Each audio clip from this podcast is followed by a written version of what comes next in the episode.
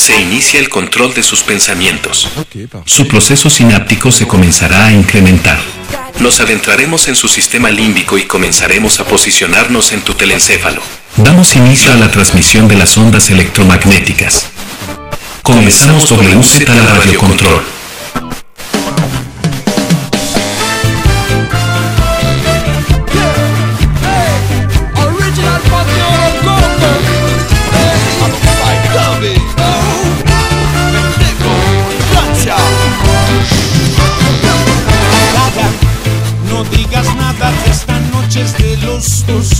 No recordemos el pasado, por favor.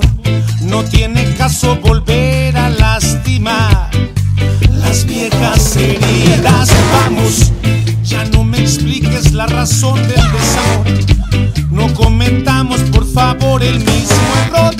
No tiene caso volver a reavivar las viejas rencillas. Aquellas noches, las noches de ayer,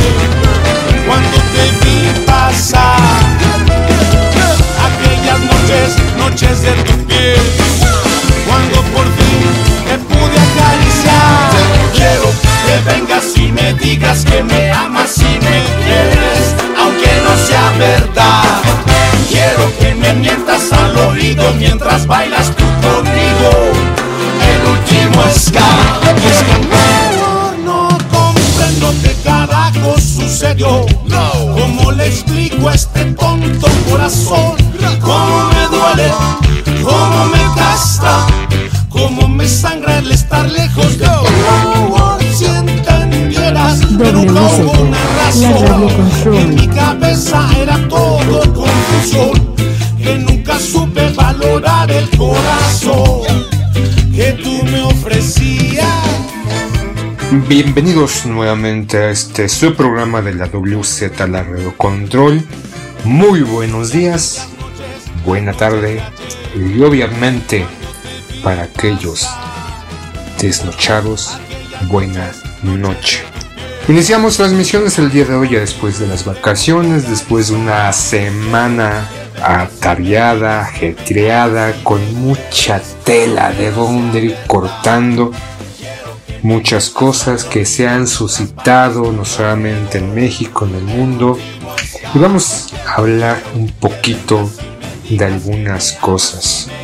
Sin duda hay un tema, un temazo, algo que está ha estado circulando por internet, por estas redes, ha ido de boca en boca.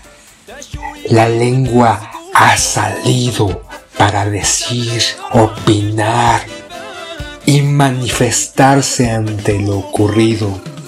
Algunos le han tomado poca importancia, otros han dado el grito en el cielo, pero sigue desplazándose la información, lo ocurrido, sigue viajando, alojándose en un cerebro y emitiéndolo a través de las palabras virtuales a más personas.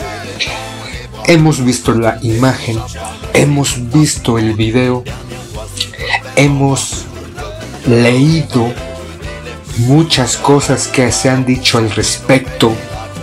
El, el Twitter, este sitio en donde de repente es muy bondadoso, te acerca la información, es un lugar de apertura, es un lugar de discusión, es un lugar para informarse y también para desinformarse y con muchos, como muchos lo han nombrado, el lugar donde se aloja la mierda de la mierda, porque sin duda alguna, de repente en Twitter sale cada cosa, sale cada comentario, sale cada postura, sale cada imbécil a hablar, o más bien a escribir en caracteres lo que le brota de su cerebro.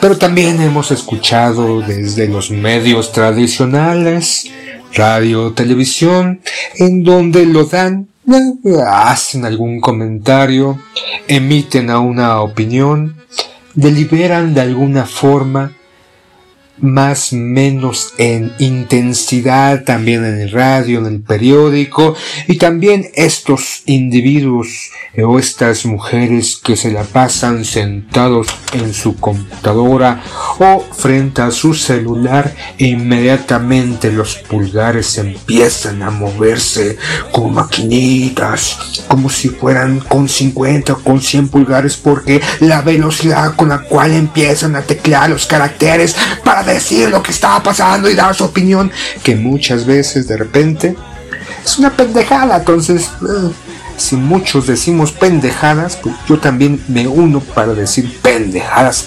acerca de lo que pasó hace algunos días. ¿Y de qué? ¿De qué chingados estoy? O más bien, ¿de qué chingados voy a hablar? Vamos a hablar en este momento, vamos a iniciar con este tema.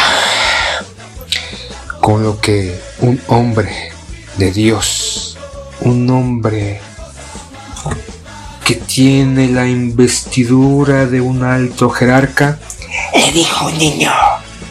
Bueno, primero lo que le hizo. Dame un beso. Le dio un beso. Un kiko, como muchos conocemos. Pero no en cualquier parte. Paró la trompita y lo besó. Un Kiko. De, ahí para empezar. Y después, después la cereza en el pastel, dirían algunos. O sin duda, un momento, una acción desafortunada o que refleja algo que muchos no quieren ver. ¿Y cuál fue esta acción? Sacar la lengüita y decir, chúpame la lengua. No hubiera pasado a más. Si eso se da entre hombres o mujeres, eh, pues sí, ya si tú quieres le chupas la lengua, ¿cuál es el pedo, no? Si, si alguien me dice, chúpame la lengua y me interesa chupar la lengua, pues ¿cuál es el pedo? No, pues le chupo si quiero la lengua, no hay pedo, no hay problema. El problema aquí es que fue un hombre mayor, un jerarca de una ideología, de un pensamiento religioso, que primero le dijo a, bueno, no le dijo, primero incitó a un beso en la boca a un niño y posteriormente le dijo que le chupara la lengua. El Dalai Lama le dijo a un niño que le chupara la lengua. Ya hemos escuchado, hemos visto, hemos leído infinidad de comentarios acerca de esto. Sin duda, ya también hemos escuchado y leído las disculpas. Ah, fue un chistorete. Pues, ah, el pedo, fue de guasa, ¿no? O sea, pues no hay pedido solamente pues, es, la guasa, es que el Dalai Lama es acá, cotorro, cotorreale, cotorreyele, cotorreyele. Pero no, no podemos cotorrearle ante algo así. Eh, las disculpas se dieron, se emitieron, se escribieron, viajaron por las redes, por los programas, pero sin duda alguna, lo que pasó hace unos días con el Dalai Lama y un niño al besarlo y después al chuparle. Bueno, no le chupó, le incitó, le dijo chupame la lengua. Obviamente el niño no se la chupó.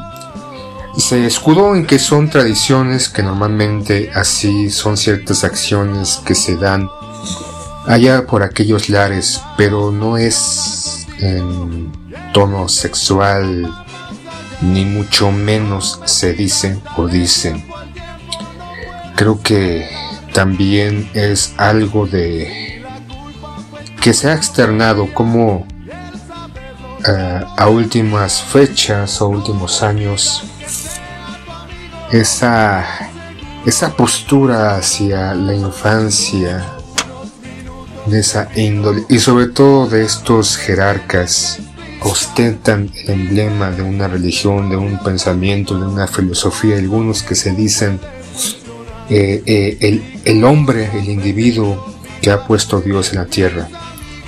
independiente de cualquier religión. Ante los pensamientos, ante la propia religión y el poder que ejerce esta religión sobre los demás, no podemos eh, dejar a un lado, o sea, no podemos caer o comprarles de que, que fue, cotorreo, ¿no? Que cotorreemos, que, que, que, hay que cotorrear, que simplemente fue una bromita. Fue bromis, fue bramis, fue bromis. No, no, no solamente es eso. Ya también hay unos que se han extralimitado, tal vez en sus comentarios. Lo que aquí vamos a hacer no es no vamos a caer en, en sacar las antorchas, aunque yo ya la tengo aquí afuera, ni, ni más. Creo que es un reflejo de una condición de estos individuos de poder sobre otros y también han salido a la par, ¿no? Ya desde antes están saliendo estos comportamientos, no solamente con los jerarcas de, la, de cualquier religión, sino vemos al, al Biden también en ciertas fotografías o ciertos videos en tomando, acariciando, agarrando a niños y niñas y algunas hemos visto que no están cómodos con este comportamiento, en este caso con un político.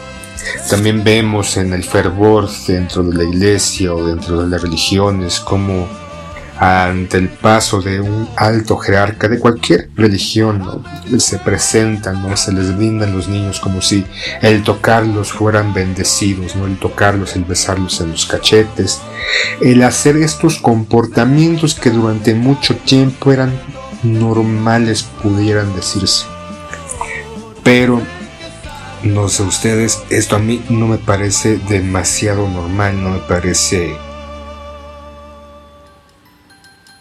que esté bien, más allá de la, de la coincidencia que uno pueda tener con, con el Dalai Lama y su comportamiento, este individuo que ha recibido el Premio Nobel de la Paz, me parece, también que ha estado luchando por, por estas causas, por estas peleas sociales, por, por la libertad, por la verdad, por la justicia del individuo, y muchos han salido a decir el comportamiento de algunas personas de poder y sobre todo del poder de un pensamiento. Algunos han dicho que la evidencia nos demuestra que la religión, el dogma de Dios, la, de la fe, de la creencia, no solo resulta una fuerza opositora a la violencia, a la crueldad, al sufrimiento, sino que también se ha visto, se ha sentido algunos que es un vehículo del amor y paz. O es lo que nos cuentan, lo que nos narran, lo que nos dicen, lo que nos venden, pero muchas, en muchas ocasiones resulta el estandarte, la justificación, la única existencia, la que legitima en sí el despliegue de la violencia, del abuso, de la crueldad, del comportamiento muchas veces atroz hacia el que tiene menos poder o el que no puede defenderse. Y estamos hablando de los niños. No estamos diciendo aquí que comparar lo que hizo el Dalai Lama con estos pedrastas estos sacerdotes estos clérigos estos estos individuos que se dicen tocados por la mano de Dios y que están aquí en la tierra para dar la palabra y regocijo. Hemos visto cómo este despliegue de violencia en nombre de Dios, de esa religión, de esa creencia que justifica los actos de un hombre dentro de una sociedad, de un grupo que cree tener la verdad absoluta en sus actos y es respaldado por sus propias creencias y se siente justificado ante estas creencias por hacer X o Y cosa. El Dalai Lama se siente respaldado en sus creencias, se justifica en sus dogmas, se justifica muchas veces en el comportamiento de lo que él representa que no es algo malo, simplemente fue un cotorreo. Como dicen por ahí, cotorreale, cotorreale.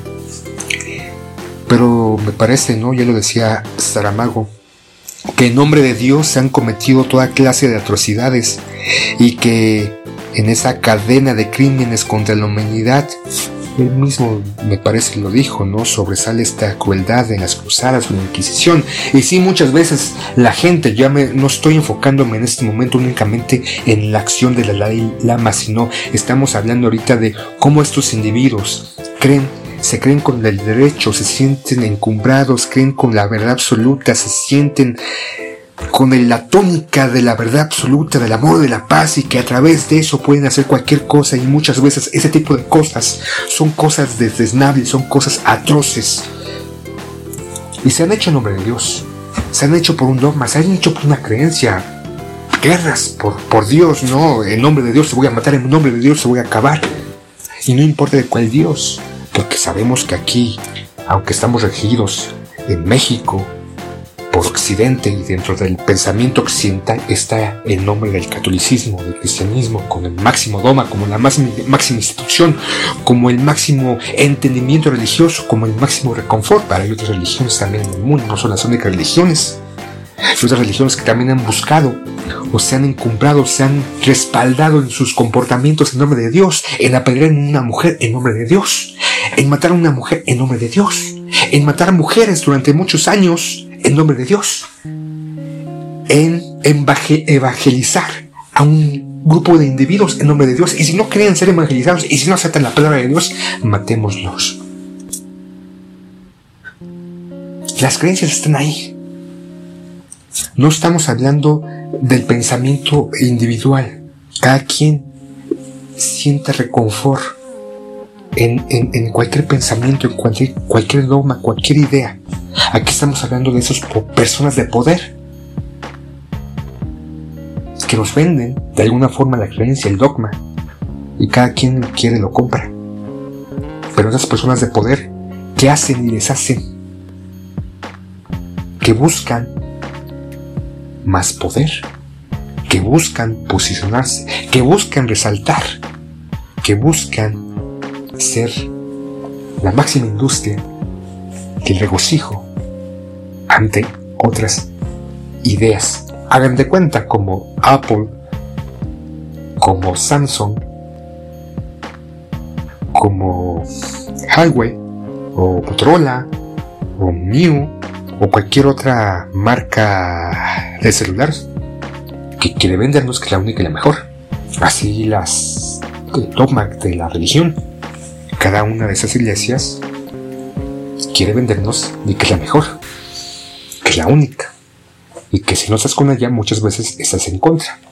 Y de ahí la usan para otras cosas, como no decir lo del Cucuztlán y su decir que la iglesia, la religión y que Dios los, los apoya, ¿no? El hombre blanco sobre los, los negros, los esclavos, y que se justifican por su idea se justifican por su creencia, se justifican como otros tantos se han justificado a través de la historia de los años de la humanidad en hacer o deshacer cosas. Y aquí es el Dalai Lama se justifica en su acción, en su propia idea o creencia o posición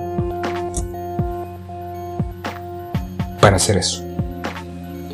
Y más allá de pensar si está mal o está bien, o más bien, está mal, no hay que pensarle. Ya sabemos que ciertas costumbres que se realizaban en cierto momento histórico, no porque se hicieran, están bien o estaban bien, no porque mucha gente tuviera esclavos en Estados Unidos, quería decir que estuviera bien. No porque una iglesia, ante la idea o la creencia de un grupo de personas y que no aceptaban la, su propia idea, eran asesinadas o obligadas y no se ven aquí en México o en América. Lo mismo ha pasado en África lo mismo ha pasado en Asia. Esas disputas no tenemos ahorita el conflicto Israel-Palestina por ideas ideológicas de que unos se dicen que tienen a Dios detrás de ellos. Pero bueno, no, no es como hacer más bulla. Creo que sin duda lo ocurrido con el Dalai Lama está mal. Lo ocurrido, su acción es mala.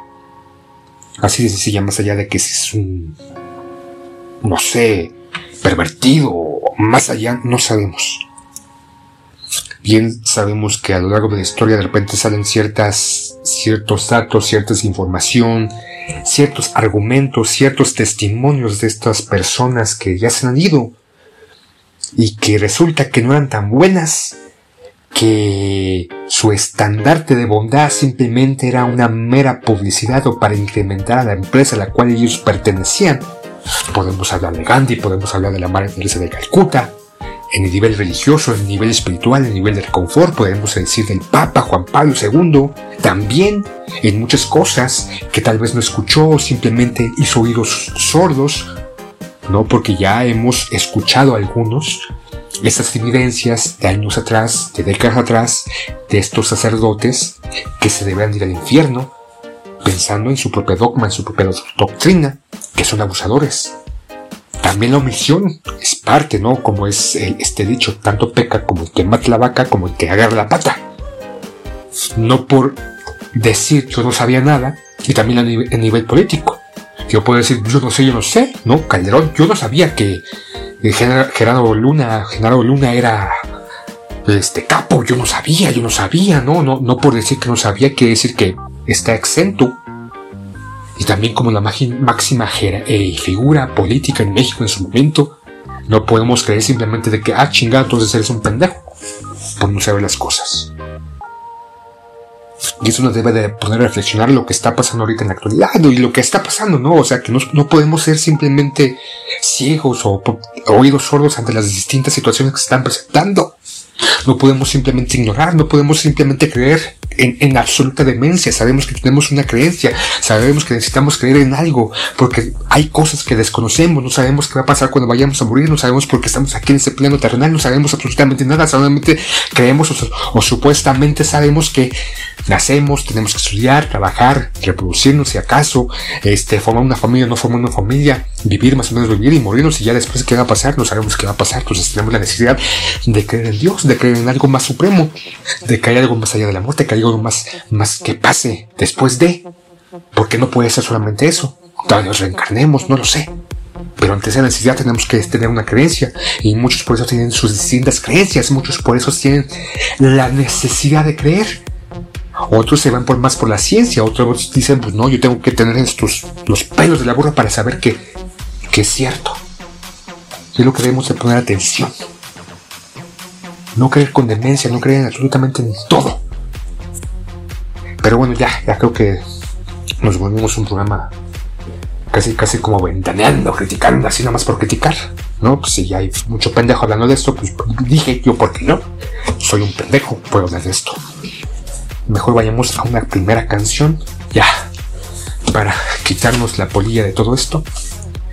Y mejor ponernos eh, en ambiente, aunque como hay, van las noticias, va lo que está pasando en el mundo, creo que en este programa no nos vamos a poner demasiado a gusto, por eso vamos a tener rolitas, rolitas bonitas, rolitas hermosas para poder escuchar y de repente ah, relajarnos, liberarnos. Porque sin duda ya escucharon lo que se viene en este programa. ¿Y de qué va? Ahora sí, ¿de qué lado vas, Caliguana? Vamos a escuchar una banda, ya para ponernos en algo. Vamos a escuchar este, en este programa algo de hip hop, algo de ska, algo de rock, algo, algo chingón, ¿no? También, no, no hay que. No hay que ponernos tan, tan heavy en este momento. Hay que pues, recordar ciertos momentos bonitos. Yo creo que esta banda es una que nos hace recordar junto a otras que vamos a escuchar.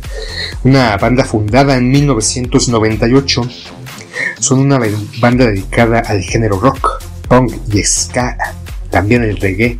En sus comienzos tenían temas que fusionaban ritmos tropicales como merengue o incluso la salsa, pero que después decidieron mejor enfocarse a este ritmo mezclar Esta agrupación conformada por Mario Muñoz, David Jaramillo, Germán Martínez, Sergio Acosta, Nicolás Cabrera, Dip Adra, Freddy Caldas, nacida en Bogotá, Colombia. Sus mensajes que promueven la concientización a través de su estilo único. Y estamos hablando de Dr. Crápula. Su género les permite adaptarse a un estilo rebelde. El plus de la agrupación se encuentra dentro de sus letras, dentro de lo que escriben, dentro de lo que muestran con sus ritmos, lo que los hace diferentes del resto. Sus líricas manifiestan el respeto a los animales, al medio ambiente y la conservación de los recursos naturales. Cabe destacar que han compuesto temas políticos y el cese de los conflictos armados en Colombia, además del respeto de la cultura indígena y campesina, a los derechos de los pueblos y comunidades, como también al de la tierra. hay que entender de lo que es este Crápula, ¿no? Porque es muy curioso su nombre, doctor Crápula. Crápula lo, lo entendemos como persona corrupta o mañosa doctor como alguien inteligente, pero aquí es como esta lucha entre estas dos vertientes para dar su nombre. Y del doctor Clark y del doctor Crápula vamos a escuchar exigimos. Vamos a exigir, como chingados no.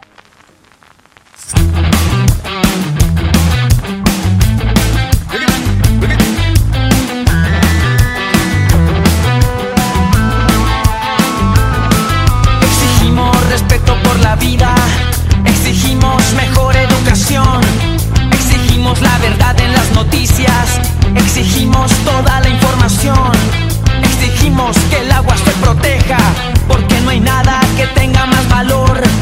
Exigimos nueva gente en el gobierno y que se acabe tanta corrupción.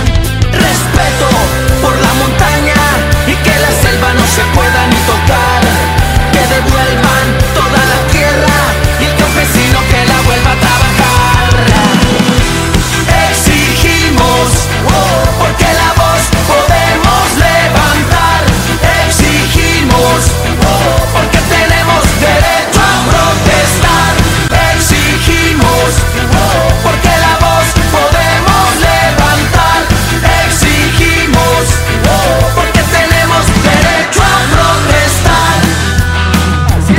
La radio control.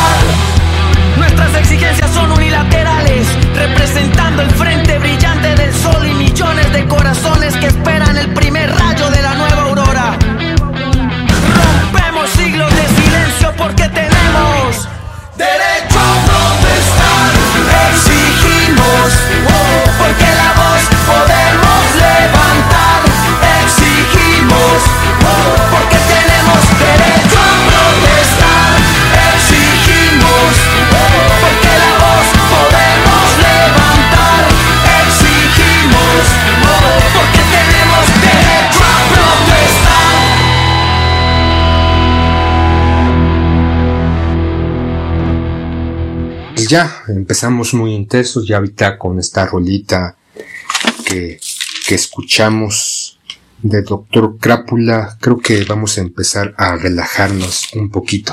sí, güey. Ah, pero con la noticia para todos ustedes, los amantes de la música actual, de esta música que escuchan millones, de estos grupos que son sin duda un ejemplo a seguir para muchos, dicen que son unas figuras de la música, aunque no sepan cantar aunque la música o sus tonaditas sea exactamente igual una a la otra, aunque sean unos ejemplos para mucha gente que no sepan ni putas madres de la música, ni de leer notas, ni de la composición, pero ¿para qué? ¿Para qué? Ya les dije, yo puedo ser un excelente músico, yo le puedo hacer la competencia al pinche conejo malo, pero con la noticia de que vamos a tener en la Ciudad de México la CDMX, este 20 o 18 de abril, a la motomami. Motomami, motomami, motomami, motomami.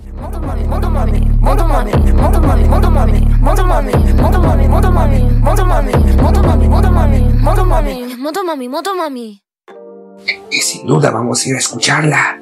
O más bien a verla, porque es gratis. ¡Es gratis! Y pues a, a la gorra ni que la corra. Aunque ya sabemos que pues, sí cuesta, ¿no? O sea, igual no directamente para nosotros, como todos los pinches conciertos públicos, no estoy diciendo que estén malos. Yo recuerdo haber ido al Zócalo a ver a Café Tacuba, creo que también fui a ver La Maldita o Caifanes, en algún momento estuvo, creo. También esos conciertos gratuitos, fui a ver a Cecilia Toussaint, a este, a grupos de jazz y a otros que ahorita no me vienen a la mente porque mi memoria no es tan privilegiada. Entonces, escuchar música gratis está chingón y entre más masa, más chingón, pero ya han cambiado los tiempos. Antes era pues, la onda ska, rock, este, y ese tipo de, de música, pero ahorita ya, ya no. Ahora, a lo que le gusta a las nuevas juventudes son ese tipo de canciones, ese tipo de rolas, ese tipo de géneros. Y de repente escuché que el, el que al que no le gusta son a la gente mayor, por no decir a los viejitos. Todavía me dijeron que soy un viejito. Ya soy viejo, por eso no me gusta el reggae. No, no, no es por ser viejo, no, simplemente porque es una mierda. Aunque algunos dicen que el buen perdón, el reggaetón, dije el reggae, perdón, perdón, fue un desliz verbal mental estúpido, el reggaetón. Muchos dicen que Tonomar es realmente el buen reggaetón, el, el reggaetón puro, realmente el que vale la pena y que de repente surgieron estos pinches grupitos, estas madres adefesias que de repente así no tienen su pista o su aitutún o su este apartó que les distorsiona la voz y les hace más bonita, más melodiosa, más suculenta, no cantan. Pero bueno, sin duda hay que ir a ver, y repito y recalco y enfatizo, a ver a la Rosalía, porque yo para escuchar a la Rosalía, no en el reggaetón, solamente cuando cantaba otra cosa que ya se me olvidó que cantaba, pero sin duda vamos a ver a la Rosalía, la motomami, a mover a moverse por el escenario, a disfrutar su momento, pero ya, ya, no, no, no, no hablemos de eso, mejor vayamos a otra cancioncita, no sé, ya. Hablar de la Rosalía del reggaetón me hicieron ah, sentirme indispuesto y la neta voy al baño a sacar un poco esa indisposición, así que se quedan con lo siguiente. Ahora vamos a escuchar la que fue una banda de hip hop mexicana originaria de Monterrey combinaba cultura y música del norte de México con hip hop, formando parte del movimiento musical denominada Avanzada Regia. ¿Quién no recuerda este movimiento? Que salieron muchos grupos de allá del norte del país, no solamente la carnita, no solamente los Tigres y el Monterrey, no solamente albergan ahorita esta nueva empresa o este fábrica que va a ser el regocijo de muchos quien pueda pagar un auto Tesla y pueda comprar ese auto que para muchos es bonito, para mí la, mente, la neta no. Su primer disco fue considerado precursor del hip hop mexicano ya que lo llevó fuera del underground a un nivel más popular. Desde entonces el hip hop no solo no es solo para los aficionados del género, sino que se convierte en un estilo de masas y en una influencia de México. Desde el México para el mundo, como chingados no. Después de su segundo disco fue tal impacto que generaron que fueron los encargados de varios eventos de talla internacional, como el concierto de The Big Bang, aquel que lo tenga en el más allá, en el infinito y es parte del universo actualmente. El hombre, el camaleón. Allá en los hermanos Rodríguez, en este evento que hizo para hacer abrir el concierto de su majestad de Big se enfrentarían a un desafiante reto entrando de lleno a las ligas mayores, a ser el grupo de apertura oficial de giras importantes en México, el Pop Mar del grupo irlandés YouTube y por si fuera poco, fueron los encargados de abrir el concierto de, de 50 Cent que se, que se ofreció en México en el Palacio de los Deportes. Fueron invitados a participar en varias recopilaciones destacando el disco de un tributo a José a. José, vamos a escuchar una canción de control machete a huevo, chingada. Esto se va a poner bueno, chingada. Sube a su radio, súbale. Integrado por Scratch, el teclista, Toy Hernández y los raperos Pato y Fermín, que después del 2004 ya no continuaron juntos. Pero aún en nuestros corazoncitos sentimos, escuchamos y late por control machete y su artillería pesada vamos a escuchar en este momento y que se arme el slam como chingados no. Por lo que está, por lo que venga, artillería pesada presenta, por lo que está, por lo que venga, artillería pesada presenta, por lo que está, por lo que venga, artillería pesada presenta, conservo. WZ, conservo. La radio control. Conservo el aire, interrumpo y respiro. Vuelta tras vuelta, reiniciando el giro. O cuando enciendo y me guío por la estela. Esencia ronda me envuelve y lleva. Artillería pesada. El machete. No es actuado, me enseñan, me animan, creen en mí como yo creo. Ejemplo, son mis ojos, son mis puños, puros cabrones. Hay fuerza, hay mente, hay. Artillería pesada. Artillería pesada. Mucho mejor percibo el panorama. La noche llega y presenta su gama. Libre, al fin fuera cualquier condena. Subo entre voces de adentro afuera. Artillería pesada. Artillería pesada. Contra corrientes, locos, proveedores. Unos cuantos contadores de la vida. Corrigen corridas, alivian heridas. Ah, hasta esas las que nunca se olvidan.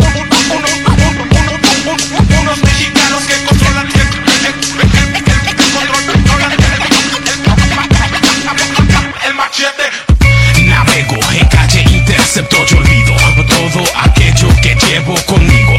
Cuando me cedo en total relevo donde el día retrasa el vuelo. Pesada artillería pesada. El machete continúo logarítmicamente para arriba. Son mi coraje son mi paciencia mi bandera y también arma secreta. No sabías artillería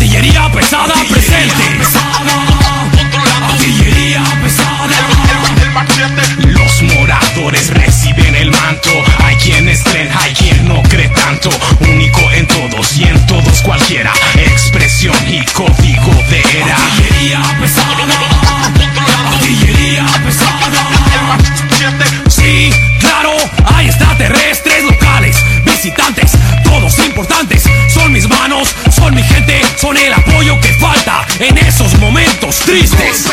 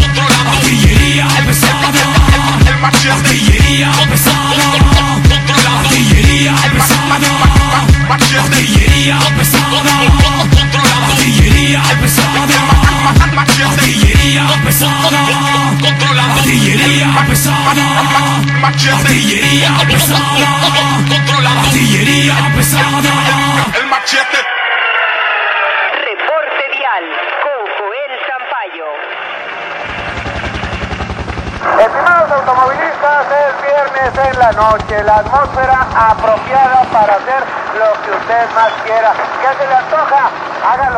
Lo que.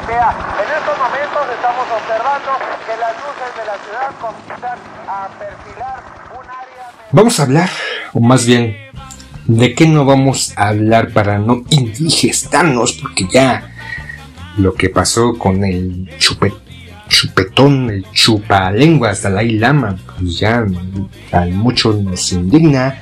Bueno, a algunos nos parece desatinado, que no está bien. Algunos ya se pusieron como locos y que lo encierran en un cárcel y le tiren la llave. No hay que dejar esto a la ligera. Este y otras tantas cosas más, ¿no? Hay, acabo de, de ver, de escuchar lo que está pasando en el mundo eh, a nivel este medioambiental. En una parte, precisamente el día de ayer que estaba viendo las noticias, Vi, escuché, claro, muchas veces pueden ser noticias tendenciosas de un lugar en una ciudad de la República que no me acuerdo dónde chingados fue, maldita memoria de papanata que tengo, que desde hace dos años hay una fuga de gas que ha matado tal cual a las zonas aledañas en una, en una propiedad de un agricultor y que no se ha podido hacer nada. En dos años, no se ha podido Pemex hacer algo porque no, no, no, no le compete porque no está gas o no,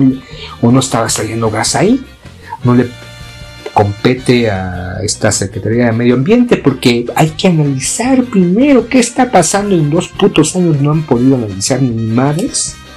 Entonces, son de esas noticias que de repente nos dicen, no sé si son realmente tendenciosas, pero nos hacen sentir, ah, qué chingados está pasando en este pinche planeta, que ante algo que nos perjudica a todos, las personas que deben de hacer algo, no lo están haciendo, y creo que es una parte del estado, de la parte norte del país, pero bueno, no vamos a hablar de eso, tampoco vamos a hablar de lo que ahorita en medios de comunicación está saliendo esta exigencia a la nueva titular, a la presidenta del INE, que, pues, que pues, se corte el salario, que gane menos el presidente, aunque ya dijo dentro de sus Dentro de sus primeras palabras al tomar posesión como secretaria, como presidenta del INE, que se iba a bajar el sueldo, porque así lo marca la constitución, y ya salen muchos medios no se dicen chayoteros, pero algunos medios discutiendo de que a ver para cuándo te vas a bajar el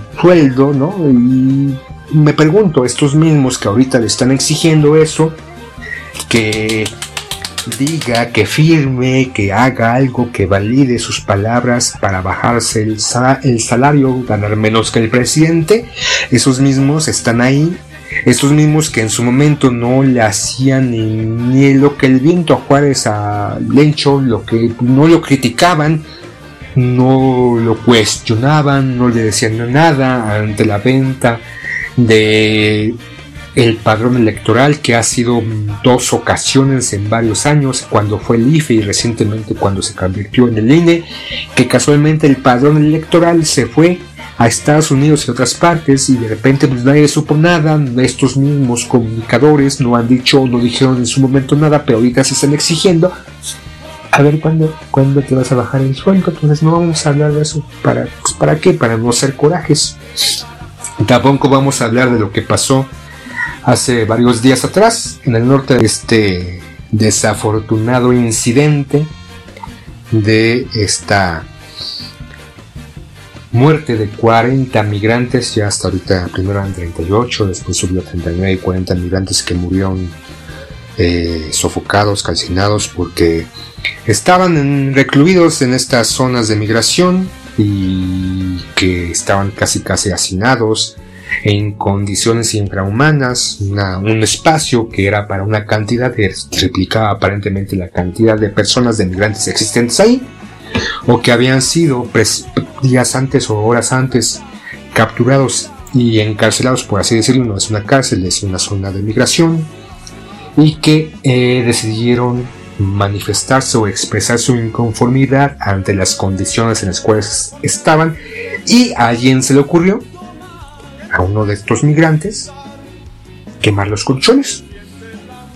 Vamos a quejarnos qué podemos hacer, vamos, quemamos los colchones y se hizo un incendio bajo las condiciones que estaba, se descontroló y los encargados, los guardias, la seguridad se peló. Ya lo dijo el señor, corrió, se fue, pum, pum, pum, y se murieron niños Desafortunadamente, ya sale que las condiciones que esta empresa que estaba a cargo de la seguridad no tenía las condiciones propias y se iba a armar una investigación y que se detuvo a fulanito, a sutanito y el encargado y como, como suele pasar, ya ahogado el niño, se tapa el pozo. Entonces, no se pudo ver antes esas condiciones y no es una crítica al gobierno de Andrés Manuel, al gobierno de la 4T, es una crítica simplemente pues bien fundada. No estamos siendo como Carlitos que, ¡ah! ¿Por qué no se hizo nada? ¿Por qué no se hizo nada? ¿Cómo es posible que no se ha hecho nada? Maldita sea, ya bueno, este gobierno nos está matando, está matando a medio mundo, nos quiere hacer como Venezuela, nos quiere caer. O sea, no, no se trata de eso, simplemente hay que ver, o sea, no, no podemos simplemente pensar que las cosas están bien, hay que sustentar que las cosas están bien. ¿Y qué vamos a hablar? ¿De qué no vamos a hablar en este momento? No vamos a hablar del, incidente o de este lamentable accidente o condición o omisión de esas autoridades. Vamos a hablar de la migración, porque no sabrán, no estaré para contarles, no les diré exactamente, no están ustedes para enterarse, pero aquí en la Ciudad de México desde después de la pandemia ha habido, como bien saben, mucha migración proveniente de Centroamérica, hay muchos salvadoreños, muchos costarricenses, muchos este, hondureños, muchos jamaicanos también, haitianos. Y aquí, cerca del centro de la ciudad, ha aumentado, hemos, me he percatado que ha aumentado las personas, ese tipo de migrantes. Tan solo hay un hotel cerca de casa y que ya hay varios grupos de migrantes. Estamos los migrantes provenientes de Haití, me parece, porque son de tez obscura y hablan en francés, me parece. Y están estos migrantes salvadoreños, salvadoreños o guatemaltecos, no sé, este pues morena, hablan en español. Y recientemente se, se, se vio, se manifestó, salió una nota que en, una, en unas oficinas que se les da un trato, se les está dando un seguimiento a estos migrantes atrás del edificio, me parece, de la Secretaría de que se encuentra en Bucareli. Yo he pasado, pasaba por ahí en algunas ocasiones y ya he visto cómo ha aumentado la afluencia de estos migrantes. Incluso ya tenían tomada varias calles como pues para vivir, para pernoctar. Se fueron, los movieron a un parque cercano cerca del Museo de Cera, de ahí de la, colonia Juárez. Y también hay un, parquecito por ahí, ahí se fueron pues, a estar porque están en, en condiciones bastante lamentables y están esperando pues, una solución a su condición migratoria para poder trasladarse a lo largo del territorio para para llegar a la frontera y de ahí pedir asilo a los Estados Unidos. ¿De qué no vamos a hablar? De estos migrantes, porque sin duda sí se catalogan los migrantes de primera, de segunda, de tercera y cuarta y mucho más. ¿Y a qué voy con todo esto?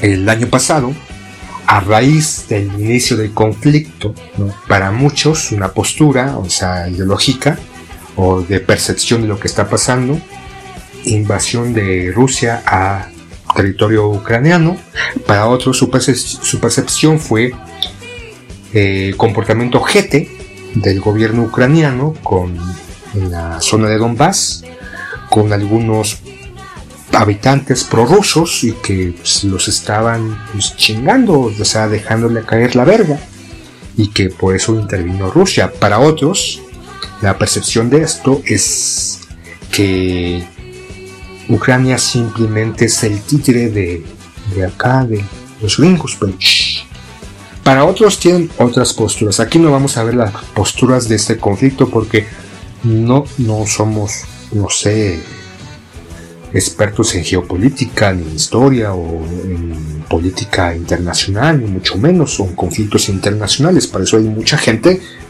que tiene conocimientos y pueden checar a ver, no vamos a hablar de eso, simplemente estoy poniendo como el contexto de la división de migrantes de primera, segunda, tercera y cuarta y quinta.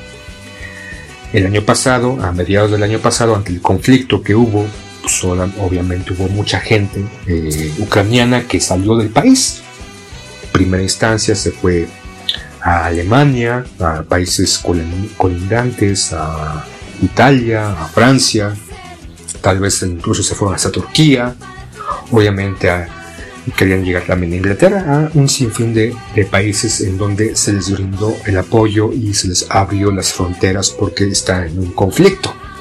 Aquí en México hubo un grupo de más de 400 migrantes ucranianos que estuvieron en dos puntos. Unos estuvieron al norte del país, en la frontera, y otros estuvieron aquí en la Ciudad de México, y más específicamente en la alcaldía Iztapalapa, me parece, les acondicionaron un espacio allá en un deportivo muy cookies o bastante bueno a diferencia de otros migrantes que están viviendo en la calle a diferencia de estos migrantes ¿no? que se les brindó el apoyo por las condiciones que están viviendo de conflicto armado pero también debemos de entender que estos migrantes de Centroamérica y algunos de Sudamérica también se van por conflictos armados, por la mafia, por la mara, por los, el crimen organizado, por las condiciones eh, sociales, económicas, culturales, políticas y demás, y que no ven en su país estas condiciones favorables para poder vivir o subsistir. Y por ahí saqué un extracto ¿no? de lo que se dice sobre la migración.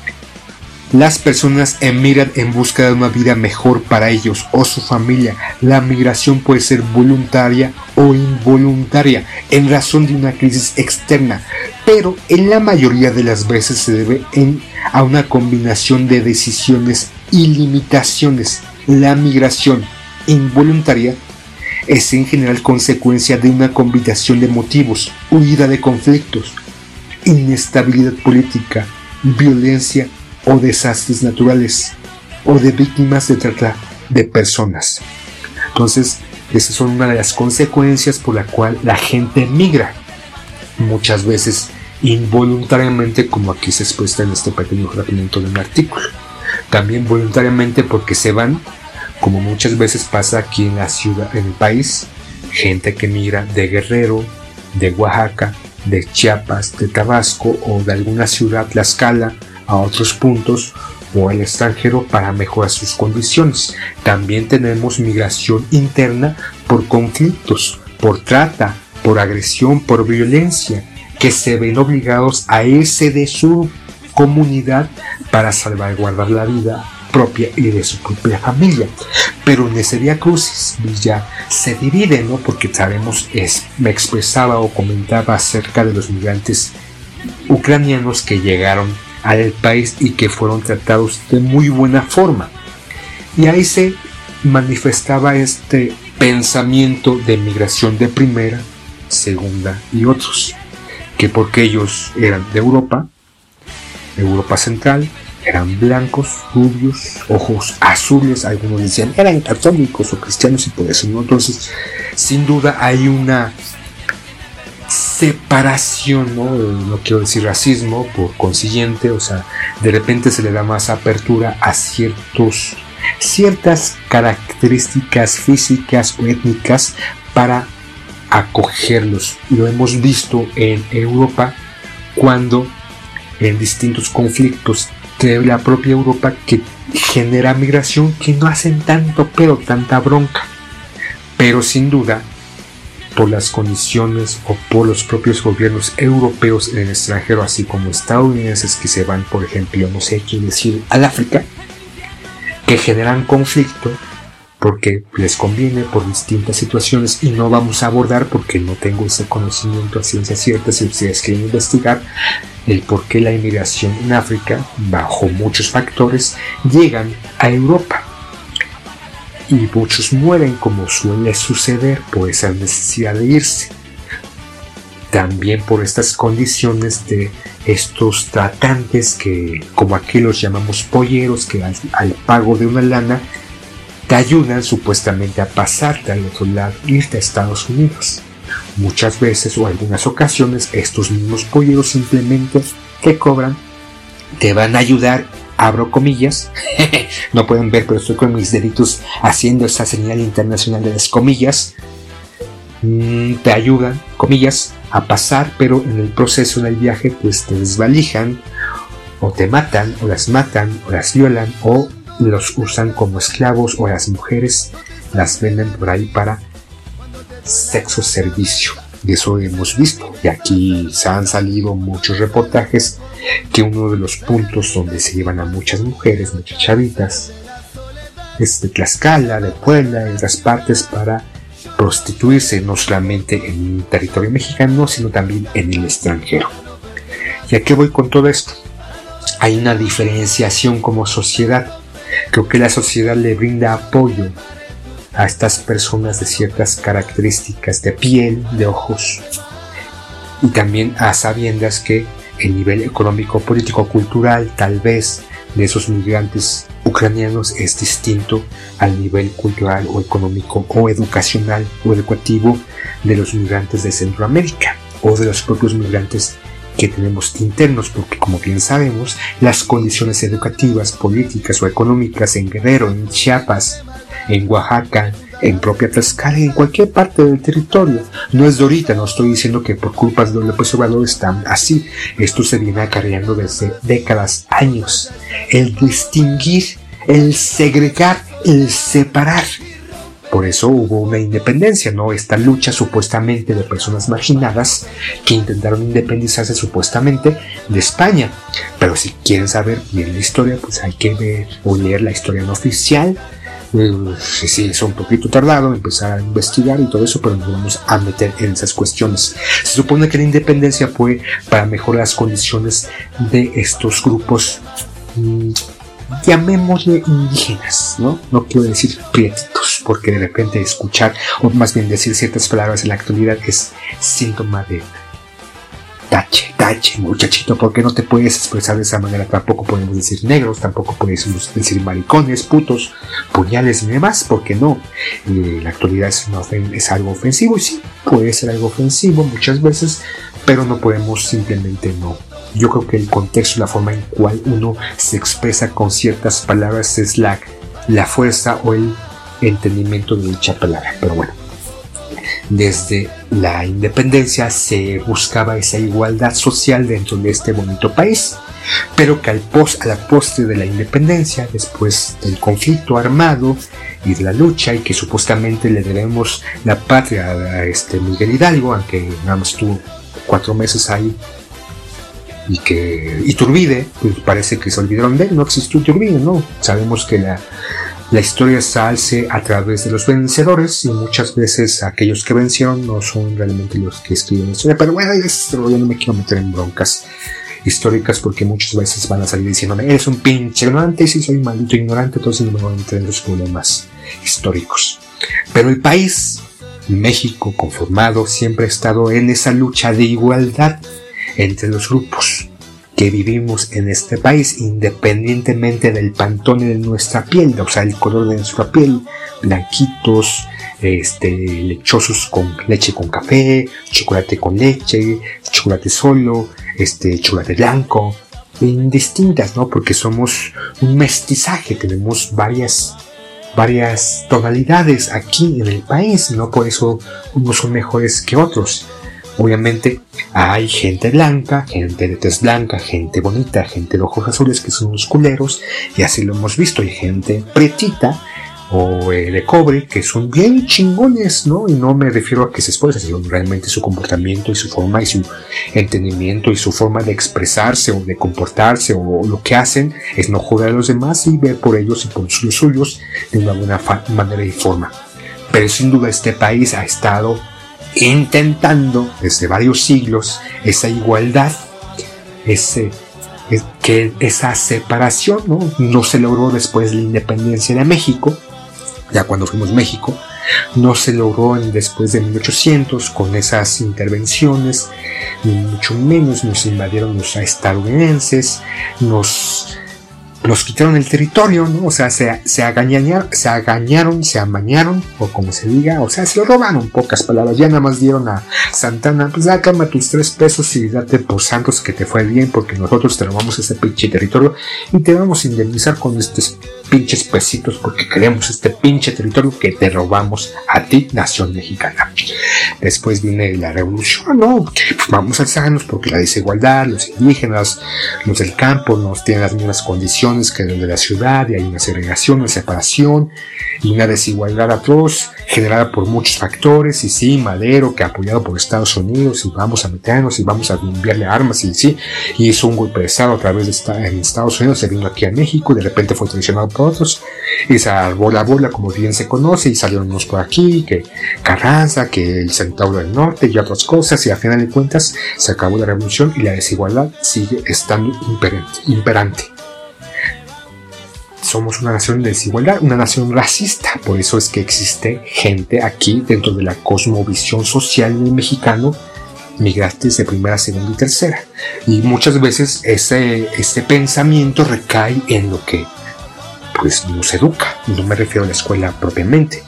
Sabemos que en los 80 y los 90 los 2000 éramos educados por la cajita idiota, por la televisión, por Televisa, ¿no? Televisa nos mostraba esa ideología de cómo estaba diferenciada las personas, blancos oscuros, prietos, no, los blancos los buenos, los prietos los malos, los prietos solamente buscaban una cuestión aspiracional para casarse, para estar y mamá y media y condicionarnos a estas condiciones o estas características. Y Televisa es una mierda, también TV Azteca porque nos siga condicionando.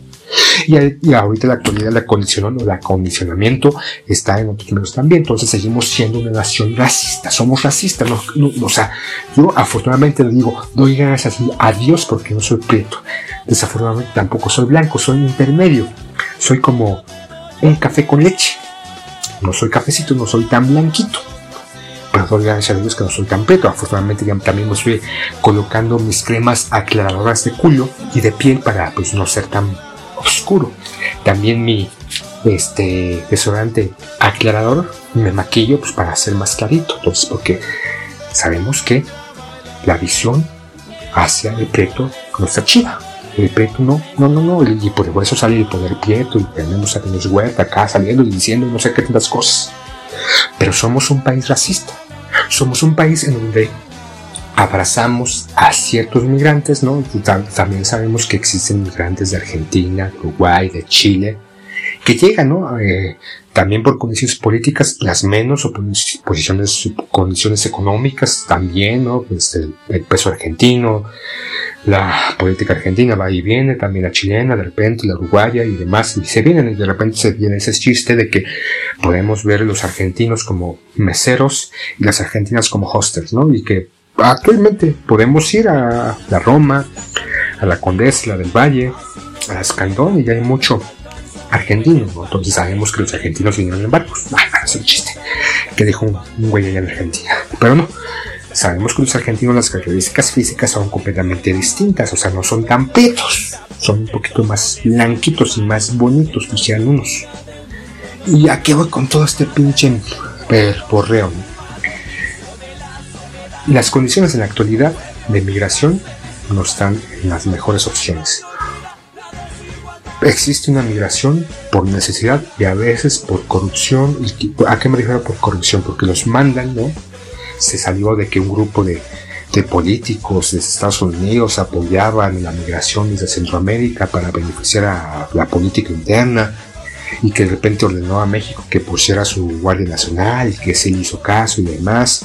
Y también sabemos que ahorita se está destapando esta condición de los propios eh, integrantes de la Secretaría de Migración o este, estos individuos que están, que son corruptos, que explotan, que violan, que corrompen, que pues, hay una red de trata ahí impresionante desde estas trincheras del gobierno, que no es de ahorita, ha sido desde hace muchos años, y que voy con todo eso de de primera, segunda y tercera, que como sociedad estamos educados a darle la bienvenida o a ver con buenos ojos a ciertos migrantes con ciertas características, y que otros, que también tienen una necesidad, nos caen mal, no nos gusta y vemos la migración interna, no vemos a los que venden dulcecitos allá en la, en la calle y que de repente están pidiendo porque las condiciones no son propias, porque no hay cabida para ellos. Porque desafortunadamente vivimos en una puta sociedad racista, todos somos racistas en mayor o menor medida, conscientes o inconscientemente. Aunque de repente sacamos el poder prieto y que no, que no, que la chingada, que todos somos iguales, pero que en la realidad damos gracias a Dios muchos de nosotros por no ser prietos, la neta, ¿no? Y si somos prietos, pues buscamos maquillaje, crema aclaradora o vemos nuestro outfit para que no luzcamos tan prietos. No, no, no nos podemos decir cierta ropa, tal vez nos ponemos ropa un poco más oscura. Por eso yo siempre soy, voy de negro para resaltar mi piel, para que no sea tan, tan oscura, resaltar, aclararla. Tal vez busco un ángulo de la luz para no verme tan prieto, porque ser prieto no está chido. Aunque exista el poder prieto, aunque de repente sí el poder del prieto y que Yarisa Palicio, este, por Roma y este, Tenoch Huerta y todo eso, sí, seguimos siendo un maldito país racista. Está ahí instaurado, nos están adoctrinando con todo esto. Y ahorita lo que está pasando en este país es que hay mucha migración por necesidades o distintas con situaciones ahí muy específicas y muy particulares de cada individuo, cada hombre y mujer que intenta irse a otro país por condiciones no tan favorables y que también en nuestro propio país se van. Muchos vienen a la Ciudad de México y que indudablemente nos vemos feos. ¿O qué quiero decir? No nos gusta que estén aquí. No nos sentimos chidos de que estén aquí. No nos agrada, ¿no? Porque pues no, porque no vienen como los ucranianos, güey, pues son bonitos. Esos hombres y sus mujeres son lindas, son blanquitas, de ojos azules, son bien hermosos y bien hermosas, no mames, no como los centroamericanos, no, no, no como los oaxaqueños, no como los guerrerenses, no como los chapanecos, que son pues, chaparritos, piecitos, fuchicaca, ¿no se acuerdan de Bárbara de Regil cuando estaba haciendo un filtro y se puso más morena y dijo, guácala, fuchi caca. No, no, dijo, ay, qué feo. Pero después dijo, no soy racista, pero es el inconsciente. Vemos eso y nos sentimos feos. Por eso, tanto el boom, ¿no? lo hemos eh, platicado en los programas, esa necesidad social de cambiar el color de piel, de no, no tener la piel prieta, de no ser prietito Gracias a Dios, no todos somos prietitos, dirían algunos. Y que sí, somos un país racista. Nos criticamos en Estados Unidos de que matan a un afroamericano y que Floyd, que lo pusieron ahí, lo mataron y la chingada, nos indignamos. Alzamos la voz, nos expresamos en Twitter o en cualquier plataforma o red social o lo platicamos con nuestros amigos, decimos, no mames, pinches estadounidenses son los culeros, hijos de la chingada, malditos racistas, puercos, asquerosos. ¿Y nosotros, papá? ¿Qué somos? ¿Un pan de Dios? Vayamos con música. Vamos a escuchar ahora una banda. Hoy estamos de placer, estamos de regocijo. Una banda nacida en 1992 en la Ciudad de México. El cuarteto que más tarde se bautizaría con el nombre de los estrambóticos sueños de anoche. ¿Quién no escuchó una rolita de los estrambóticos en el CSH en los 94, 95, 96, 97, 98 y todos después? En el 93 ganaron el reconocimiento de la revista Banda Rockera como el grupo Revelación que anteriormente había ganado bandas de la talla de Café Tacuba y la maldita vecindad. Tres fueron los años que el grupo estuvo recorriendo la escena underground de su metrópolis, siendo nombrados grupo, grupo revelación del rock mexicano e invitados al concierto de nuestro Rock 95. Los Estrambóticos es una banda que se ha caracterizado por, el, por la constante evolución. Si bien en sus primeros años su sonido se podía ubicar en, la, en el género del ska, ha sido notorio el interés por la fusión del rock a partir de su tercer disco e incluso con la banda balada rock y más interesante resulta aún observar que su raíz sigue presente en cada una de sus canciones. Han sido una banda que a través de 30 años se han mantenido se han mantenido fiel a su estilo dentro de la escena del rock nacional. Por, por tres décadas han regalado grandes temas como La cerveza y el doctor, Peter Peter Pong y por supuesto su tema más conocido, La herida. Pero vamos a escuchar en este momento Me enamoré en la cola de las tortillas. Ay, sí. Me enamoré en la cola de las tortillas. No sé si va ahí, pero vamos a escucharla para recordar esa bonita tonada, esa bonita letra que nos trae, o al menos a mí, me trae bonitos recuerdos. Escuchemos a los estrambóticos con Me enamoré en la cola de las tortillas.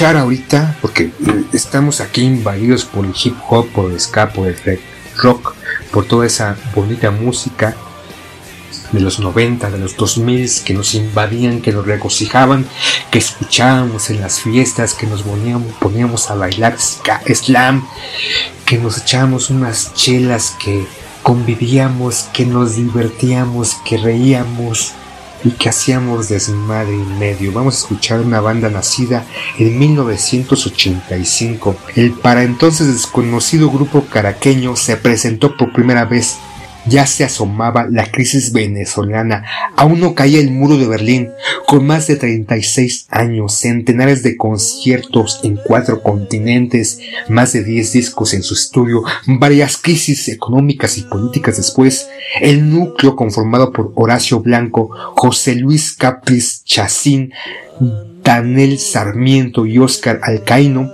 son parte de esta agrupación de ska llamada Desorden Público, una de las bandas de pop más grandes de la historia musical contemporánea de Venezuela, además de ser una propuesta de ska latino más sólida en la actualidad. Sus fundadores Horacio Blanco y José Chacín trabajaban ya como DJs en ese entonces en el underground caraqueño cuando decidieron bautizar su banda con el nombre de que satirizaba a los camiones del orden público de la Guardia Nacional Venezolana, como DJs Horacio y Capris se, especializaban en punk, ska británico, new wave, reggae jamaicano, todos estos sonidos mezclados hicieron que Desorden Público fue una banda de ska cabrona. Y vamos a escuchar en este momento para el regocijo y porque a mí me gusta y a mí me trae bonitos recuerdos como chingados no, combate a huevo.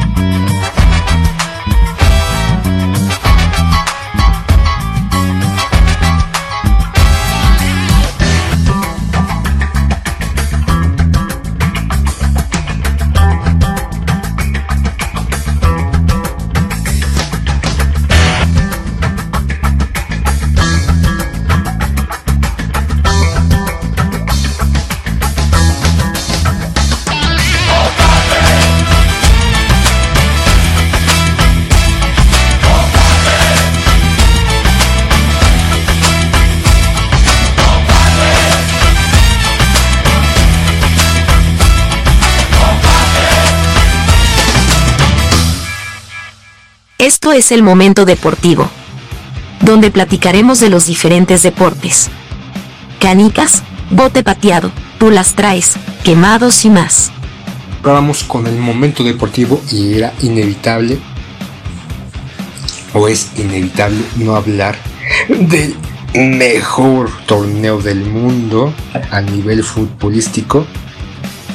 Y no me refiero a la Conca Champions, sino de la Champions, la Champions, de la hermosa Champions, donde, donde el Madrid, el Madrid, a la Madrid le ganó 2-0 al Chelsea. Eño, Eño, Señor, ya soy merengue, soy, soy español, jodín, es mi Madrid, eh, a la Madrid. Pero también no estoy tan contento, o no estoy únicamente contento porque el Madrid ganó, sino mi Milán, la escuadra rosonera, los azul. Ah, ganó, le ganó al Napoli 1-0. Y ahora hay que esperar el partido de vuelta para ver quién pasa, pero espero, espero en Dios, en verdad en Dios, que el Madrid pase y el Milán. Y en la otra, en la otra llave, en otros partidos, el Manchester City le dio tremendo baile al Bayern 3-0 y el Inter le ganó al Benfica. Entonces, así como van las cosas, el Inter y el Milán pasan, el Madrid y el Manchester City pasan. No me importa ni el Inter, y nunca le iría al Inter, y tampoco me importa el Manchester, lo que me importa es el Madrid y el Milán. Espero, no sé, no sé si, se, si pasan, se vean en semifinales. Espero que no. Espero que se vean hasta la final y, y no, yo sé que no se lo preguntaban, pero si llegan a la final, indudablemente soy rosonero y le voy al, Milán, al Milán. Soy más milanista. Me gusta más la milanesa que el merengue. Sí, desde, desde los 90 cuando se enfrentaban, siempre le iba al, al Milán por, por ante el Madrid. Me, siento más milanista. sí. Entonces yo sé que no les interesaba, no les importaba, pero esos son los resultados. Y, y, aparecieron unos memes, ¿no? Unos memes de ahí que me parece curioso, ¿no? De ver como unos supuestos hinchas del Barça estaban. Hay un meme donde decían, estoy, ¿dónde, mamá? ¿Dónde dejé la, la, la playera del, del Chelsea? Entonces, ah, es chistoso, ¿no? De repente le quitan la máscara del jugador o este hincha o este supuesto jugador del Chelsea y dice, ah, con razón eres del Barcelona, entonces yo sé que hay unos barcelonistas, algunos culés. No les importa, pues ya, ellos van a ganar la liga, pero bueno, algo que les reconforte. Nosotros, si pasa el Milán, le voy al Milán. Y lo siento, Madrid, pero pues, mi corazoncito está con el Milán. Y algo que me pareció curioso, ya para cerrar este pequeño bloque de las notas deportivas, es este nuevo programa en Televisa donde hablan del fútbol mexicano. Y, este programa que está saliendo en Televisa hablando precisamente del fútbol nacional de la selección mexicana encabezado por Denise Merker. Tercer grado deportivo, donde supuestamente no se salió diciendo, no en ese programa me parece, pero este Javier, Javier Alarcón diciendo que si sigue Televisa o la influencia de Televisa, la selección mexicana no va a prosperar ni mucho menos, pero me parece curioso, ¿no? curándose de espanto, diciendo que son súper abiertos, que pues, no son manipuladores de los medios de información, que son mind, que pues no, no, no son, no tienen están habiendo apertura, ¿no? También sale David Fighters en Televisa, ¿no? Toda una sensación aquel que estaba en Tebasteca, después se fue a Fox, ESPN, y andaba ahí junto con José Ramón, estos dos integrantes que la parte opositora, cuando estaban ambos en esta televisora de la Jusco, criticando de alguna manera el deporte diferente, de una forma diferente la de Televisa, pero también está Andrés Marín, Alejandro de la Rosa, Alberto Lati, María José González, ya dije Javier Alarcón, encabezados por Denise Denise Merkel, que ya hemos visto para aquellos que seguimos con la televisión abierta, sus promocionales donde van a hablar sin tapujos y completamente sinceros y abiertos de las problemáticas del fútbol mexicano y del deporte mexicano, principalmente de la televisión mexicana, y ahí se habla todo un debate, debate y, y supuestamente esta apertura por esos integrantes, ¿no? Pero sin duda, ya hemos dicho estamos en huelga de fútbol mexicano y solamente me pareció curioso, no solo de fútbol mexicano previamente, de que si ganó la América o perdió la América, de que si ganó o, que, o quién va a ser el campeón, que francamente no me interesa este pinche fútbol inmolero, por eso sí el resultado de la Champions de Madrid y de Milán, Milán, Milán, Milán. Me pareció curioso, me parece curioso este nuevo programa de Televisa, esta televisora manipuladora que ha sido la que ha manipulado nuevamente desde su trinchera, desde su cuevita, con las garritas de los Escárraga, durante tantas décadas a su conveniencia, los medios de comunicación poniendo, todos dicen que Peña Nieto fue presidente gracias a Televisa. Y también sale diciendo este Salinas Pliego que pinches pobres huevones, ¿por qué lo critican que él es rico y tan bonito, tan bello, tan sabrosito, que se pongan a trabajar los putos pobres, que él no heredó nada, que pues no fue beneficiario en la época salinista de la venta de TV Azteca o después de la época salinista de que se abriera la venta de esas paraestatales, ni mucho menos que él ha hecho su dinerito con el sudor de su frente, no lo digo, con el sudor de su frente, explotando y manipulando y demás. Pero bueno, este nuevo programa, algunos lo verán, yo no lo he visto, solamente veo algunos videitos, videitos que de repente están en redes sociales y me parece curioso, chusco, que supuestamente en Televisa sale mal de la influencia de Televisa dentro del fútbol. Quinches mamadas. Y ya, para irnos, ya para terminar este programa con tanta intensidad y de repente se nos bota la cuica, se nos van las cabras al monte, con todo lo que hemos dicho y hablado y pensado, a veces correctamente, a veces incorrectamente, la mayoría incorrectamente, una banda de música jazz y ska formada allá en 1985 por el percusionista Asa Chang ¡Ay! Inicialmente estaba compuesta por más de 10 músicos, veteranos de la escena underground de Tokio. Vamos a escuchar una banda japonesa y no, no va a ser de estilo K-pop, K-pop, ni pop, ni nada de esas madres. Esto es ska, jazz ska. Por aquel entonces el sonido de la banda era muy distinto al de las otras bandas del novenísimo ska japonés y en el tiempo que ha transcurrido desde entonces ha llegado a influir en la música japonesa en general. Su sonido el producto es producto de una mezcla de la influencia musicales de todos sus componentes. da como resultado algo común de al ska, al jazz y al rock. Esta fusión, esta mezcla bonita es como mezclar un bolillo con chilaquiles y una pechuguita asada. Se verá extraña pensaremos que no ha de saber bien, pero la probamos. Y hola, la chulada es una delicia. Hasta se me hizo agua en la boca. Estoy babeando como perros que ya tengo hambre. Tokyo Ska Paradise Orquesta, frecuentemente abreviado por sus seguidores como Escápara, en sintonía con el ska más tradicional, muchas de las canciones del grupo son instrumentales desde sus principios. La banda ha hecho multitud de tours abarcando completamente la geografía de su país y muchos países a lo largo del mundo. De ellos vamos a escuchar de esta banda que en el mundo de la música la conocen como Escápara, su canción Te quiero con Pugalú.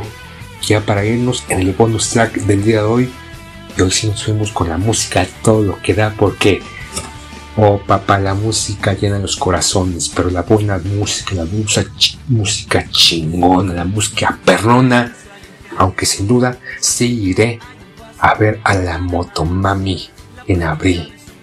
en dos semanas ya casi. Porque es la motomami, no mames, no voy a escucharla, nada más voy a verla porque esta Rosalía está bien mami. Pero ahorita aquí escuchamos buena música y escucharemos a Escápara. Y con esto nos vamos. Que tengan un bonito y hermoso día, cualquiera que sea este día. Adiós.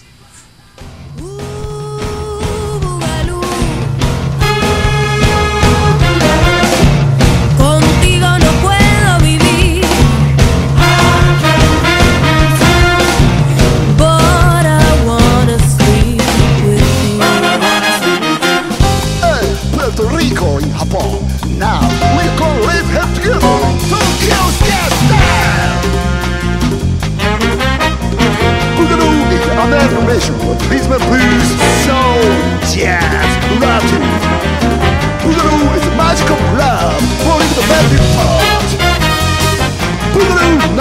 the real of the Me gusta la posibilidad de acostarme contigo, pero contigo mi vida yo no puedo vivir. La facilidad de bailar siempre contigo me fascina, pero contigo no puedo vivir. Quiero llenarte de agua las caderas que hagan delirios y rayaduras, suavizarte las coyunturas, nadarte adentro como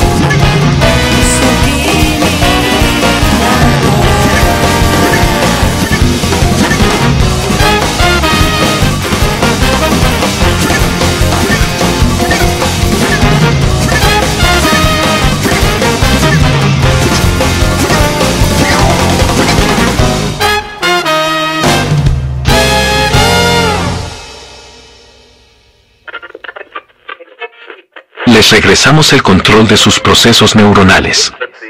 Los esperamos la próxima semana con más.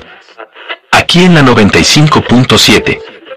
WZ Radio Control.